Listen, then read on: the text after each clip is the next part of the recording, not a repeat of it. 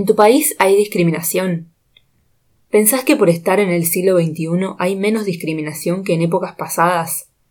Me gustaría decirte que ya no la hay en ningún lado, pero te estaría mintiendo. En 2022, por primera vez en la historia de Estados Unidos, asumió una mujer afrodescendiente, es decir, negra, como jueza de la Corte Suprema de Justicia.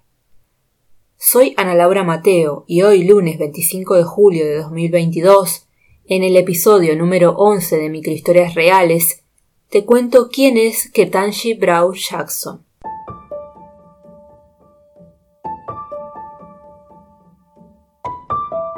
Personas especiales.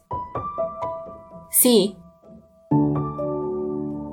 Personas que impactan e impactaron. También. Personas que cambian y cambiaron su contexto. Exacto.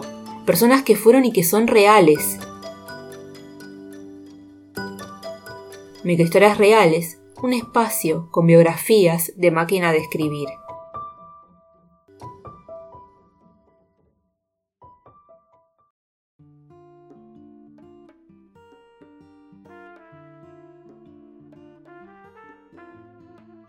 El 7 de abril de 2022, Ketanji Brown Jackson fue confirmada como la primera mujer negra en la Corte Suprema de Estados Unidos había sido nominada a ocupar ese cargo en 2016 por el expresidente Obama y luego por Biden en 2020, en el caso de que se produjera una vacante. Desde 2012, Obama la nominó para ser juez del Tribunal de Distrito de Estados Unidos para el Distrito de Columbia. Estos tribunales son la primera instancia en el sistema judicial federal de ese país. Finalmente, ocupó ese cargo después de haberse aplazado la votación en una ocasión. La jueza Ketanji falló tanto a favor como en contra de la administración Obama y la administración Trump, mostrando no tener ningún tipo de inclinación política. En 2009 Obama la nominó como jueza a la Comisión de Sentencias de Estados Unidos, un tribunal que, como bien dice su nombre, es encargado de dictar sentencias. Se puede leer en la entrada de un artículo de historia de National Geographic sobre la historia de la lucha racial. Tras la llegada de la esclavitud, Norteamérica en Estados Unidos se han sucedido los movimientos en favor de la igualdad, el respeto y la justicia para todos los ciudadanos. Desde los inicios del abolicionismo hasta el movimiento Black Lives Matter, pasando por Martin Luther King, la comunidad negra ha luchado por un derecho inherente al ser humano, la igualdad de derechos civiles. En 1619 fue la llegada de los primeros barcos esclavistas a Estados Unidos. En 1831 fue el nacimiento del movimiento abolicionista. En 1861 fue la guerra civil y el movimiento emancipador proclamado por el presidente Lincoln en el 63.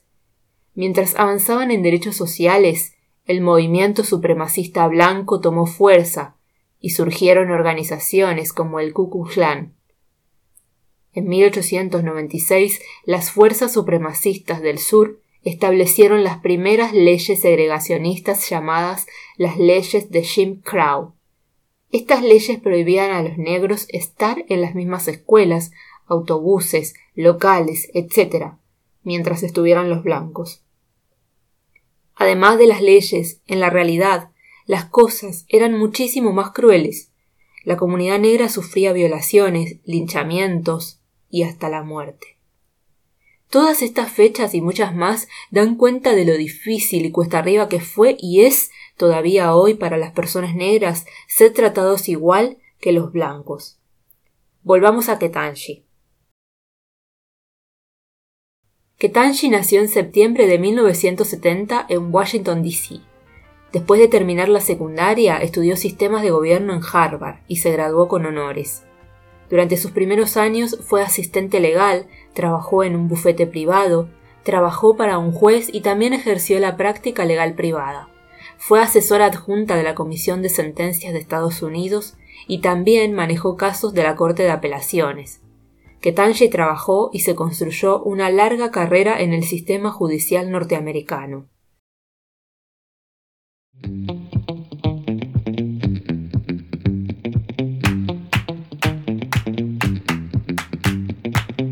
En la máquina no vas a encontrar contenido mediático, porque en máquina de escribir solo se teclea a la hora de escribir historias de personas que a nosotros nos parecen relevantes.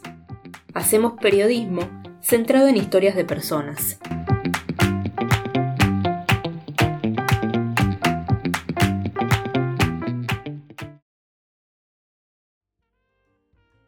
Ketanji fue a una escuela primaria para negros porque sus padres tenían miedo de mandarla a una escuela para blancos. Era miembro de un equipo de oratoria y debate y finalista de interpretación humorística en el torneo de la Liga Forense Nacional y campeona de oratoria original en el torneo de la Liga Forense Católica Nacional, por lo cual desde muy pequeña perfilaba lo que sería más tarde.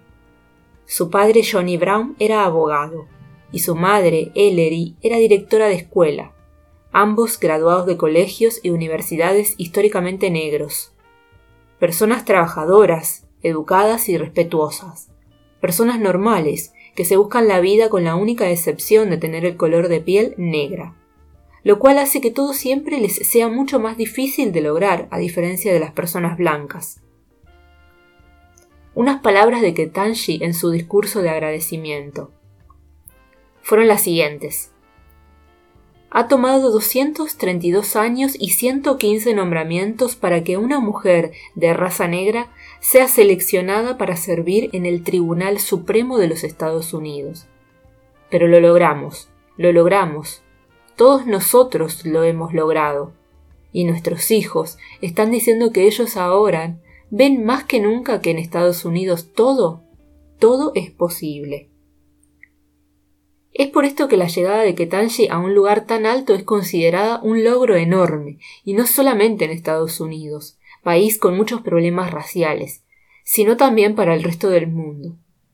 Si reflexionamos un poco más, nos vamos a dar cuenta de que en países europeos o del primer mundo, en los que viven personas negras, todavía ninguna persona de color llegó a cargos tan alto, como la presidencia, por ejemplo.